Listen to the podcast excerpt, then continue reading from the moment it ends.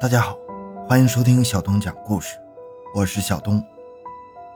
今天这个案子名叫“双流连环强奸杀人案”。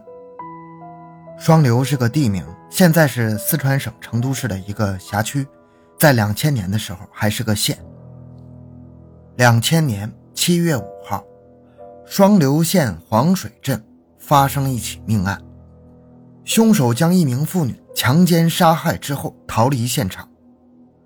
公安机关正在调查此案的时候，十月二十二日，黄水镇又有一名妇女被人强奸杀害。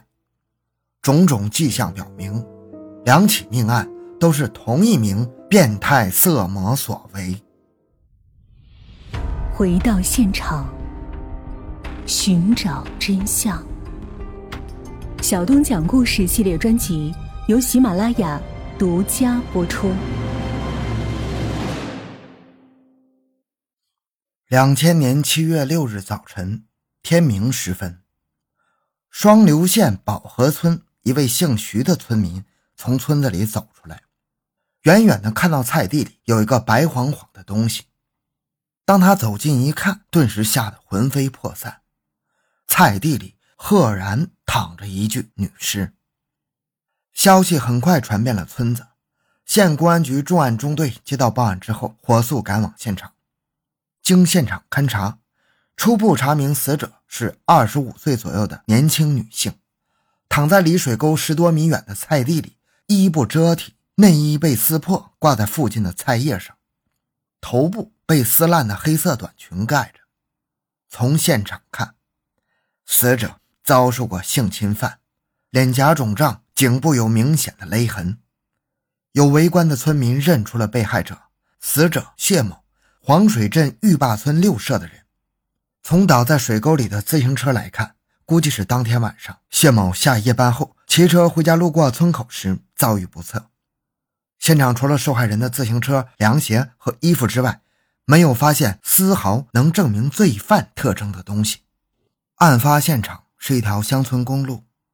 除了周围的村民，外地人极少到这儿来，因此可以排除流窜作案的可能。本地人作案的可能性比较大呀。于是民警便对附近的村社进行了排查。就在民警紧锣密鼓地展开对这起案件的侦破时，两千年十月二十二日上午十点三十分，双流县公安局又接到报警。在九江通往横镇的公路边上，发现了一具没有头颅和四肢的女尸躯干。经法医初步尸检，躯干体内发现了男性的分泌物。民警处理完现场，回到派出所不久，所里来了一名姓钟的年轻人，说他的妻子已经两天没回家了。据他称，他妻子杨某某今年二十九岁，在一家铝材厂上班。十月二十日晚上七点半，杨某某在家里吃完晚饭，到厂里上夜班，一去就再也没有音讯。干警立即赶往铝材厂调查。根据杨某某的同事讲，当天晚上厂里临时决定不加班了，所以杨某某在八点半左右就回家了。那杨某的失踪会不会跟那具无名女尸有关呢？为了弄清真相，民警又前往杨某家进行调查。据其丈夫钟某说，他们两口子结婚几年来感情一直不错，有一个五岁的儿子，家庭生活很美满。而杨某又是一位典型的贤妻良母，她绝不会无缘无故的离家出走。警方发出了协查通报。两天以后，有群众报警，在顺利乡至黄甲乡的公路边的水沟内，发现了一具女尸的头颅、四肢和衣服。经钟某辨认，死者正是他的妻子杨某。从铝材厂到杨某的家不到一公里。当天晚上，杨某离开工厂之后，是不是准备回家呢？民警沿着杨某回家的路仔细寻找，在厂门外不到五百米的地方，发现了一把手电筒和一件女士外衣。经钟某辨认，这些东西都是妻子杨某的。短短的时间内。连续发生两起强奸杀人案，民警研判后发现，这两起案件有许多的相似之处，都选择在夜晚作案，专门袭击单身的女青年，而被害者死亡原因均是被扼颈致机械性死亡，并都遭遇过性侵害。民警将两起案件并案侦查，围绕着被害人谢某和杨某的社会关系进行了大量的排查，发现两名被害人生活作风正派，家庭关系、同事关系都处得很好，应该可以排除仇杀、情杀的可能。这两起案件更像是一起偶发案件。两起案件并没有留下对警方有价值的线索，民警决定。将重心放在杨某被害案上。现场除了受害人的随身物品外，还在装尸体的编织袋内发现了笋壳、米糠等物。这些东西说明凶手应该是农村的，分尸现场可能就在农户内。从编织袋内发现的笋壳形态来看，应该是生长在平坝地区。联系到杨某失踪的黄水和抛尸地顺利。和彭镇三个地方的地貌来看，在黄水的平坝上可能性更大，由此可以推断，凶手分尸现场应该就在黄水。凶手用来包裹杨某躯干的编织袋是双流一家企业用于包装生产饲料的，在县内销售点上千家。民警在编织袋上发现有三四四的编号，民警在厂家那里了解到，为了方便营销。他们对每个销售商都编定了一个特定的销售号码，同时规定每个销售商只能在规定的区域内从事销售活动。警方顺着这条线索摸排，得知一批编号三四四的饲料曾被一家养殖场买走。养殖场老板说，年底的时候，他用完饲料之后，把空编织袋卖给了黄水镇一位做米糠生意、姓张的妇女。这一线索让民警十分兴奋呢。现场的米糠会不会和这位做米糠的生意的张某有联系呢？民警来到张某家，发现他家被竹林严严实实的包围着，这些竹子的笋壳又粗又短，和现场发现的笋壳十分相似。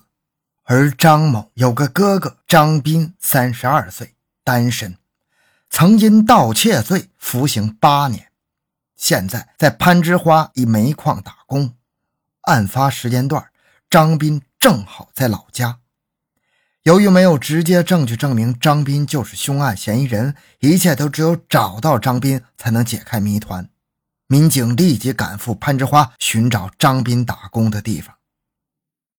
就在民警四处搜寻张斌的下落无果的时候，十一月二十日，攀枝花一个派出所传来消息。刚刚抓获一名入室盗窃的男子，名叫张斌，是双流人，而这名男子正是双流警方要寻找的张斌呢。真是踏破铁鞋无觅处，得来全不费工夫。一路警方连夜将张斌带回双流进行突审，另一路民警对张斌的老家进行搜查，在张斌家里的墙壁上发现了许多的点状血迹。民警将现场提取的血液、被害人和张斌的血液以及被害人体内提取到的分泌物一起送到省公安厅进行检测，结果证明，张斌就是两起血案的真凶。铁证如山，张斌交代了自己两起作案的经过。